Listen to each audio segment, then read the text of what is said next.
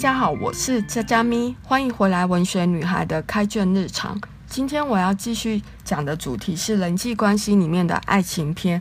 我要介绍一本书，是冈田尊司所写的《夫妻这种病》。其实一开始的时候，我不太理解为什么要用就是“夫妻这种病”有一点负面的标题来命名。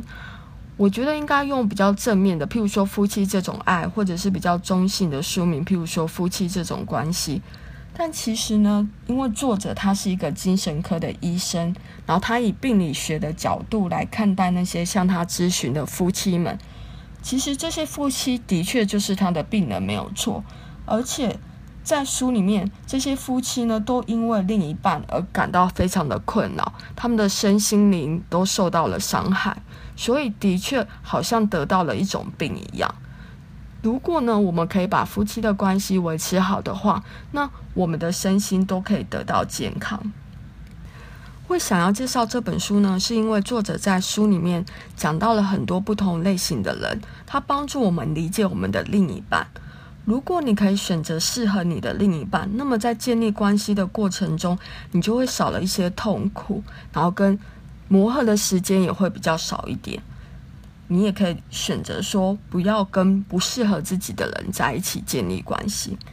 那它是以依附的这个概念来分析我们夫妻相处的模式跟关系。而所谓的依附呢，就是支撑人与人连接之间的羁绊。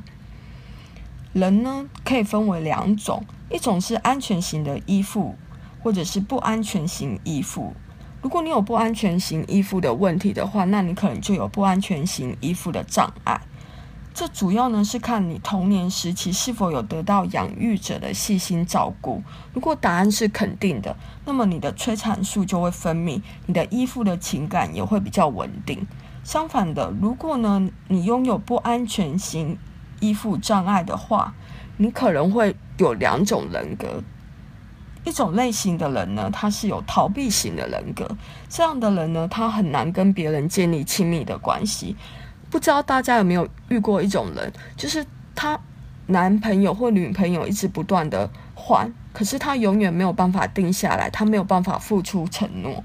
这种类型的人就是逃避型的人。因为他会封闭自己的内心，他会把他的烦恼藏在心里面，他不想跟另一半分享他自己内心的想法，所以跟这种人，即便在一起很久，你还是不知道他在想些什么。然后他们也会逃避亲密关系中的责任或者是麻烦。再来是焦虑型的人。这样的人呢，他会寻求过度的亲密，他无时无刻都只想跟对方黏在一起，然后不断地问对方说：“你是否爱我？”要确认对方的爱，他依赖对方，他们呢愿意为对方付出所有的一切，甚至牺牲自己的自我，然后他们喜欢找别人诉苦，然后博取同情心。这样的人，他没有办法忍受跟对方分开。如果对方要出差，或者是跟其他的朋友、家人在一起，他就会感到很不安。他很担心这样的分离会使他们的爱情关系产生变化。如果以这样的定义来讲，我觉得逃避型的人呢，内心应该常讲的一句话就是：“我不会去麻烦你，所以请你也不要来麻烦我。”那焦虑型的人大概就会说：“我这么爱你，所以你也要为我付出你所有的一切。”另外还有一种人，你也要特别小心，就是自恋型的人。他有一种不成熟的自恋感，然后他觉得自己是万能的，自我膨胀。他一直要从别人身上得到赞美跟崇拜，然后永远要被摆在最重要跟最优先的位置，不然他们就会生气。这样的人呢，即便你跟他就是。生活在一起，然后结婚生小孩。等生小孩之后，你把注意力移到了小孩子身上，他就会觉得被忽略，他就会觉得你不再爱他了。所以，这些不同类型的人可以帮助我们选择适合跟我们在一起的人，然后要小心不要选择错误的人。如果呢，我们知道对方或者是自己是什么样类型的人，在相处的时候，我们就可以减少不必要的期待跟摩擦。这让我想起以前读过的一本书，里面有一件事情我记得很清楚，那就是如果呢，你想要养一只宠物，然后如果你喜欢的是狗，你就应该要去养一只狗，而不是要去养一只猫，然后幻想着说，在你们的相处之下，或者是在你的训练之下，这只猫就会变成一只狗，这样是不可能的。虽然说人会因为爱而改变，但其实更常见的状况是我们因为爱错的人而把自己搞得伤痕累累。所以在结为夫妻之前，我们真的必须要花时间去理解对方到底是不是你所想要的人。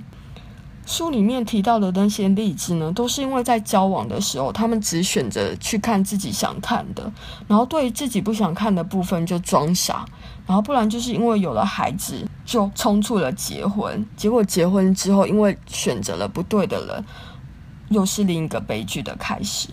所以我们要记得。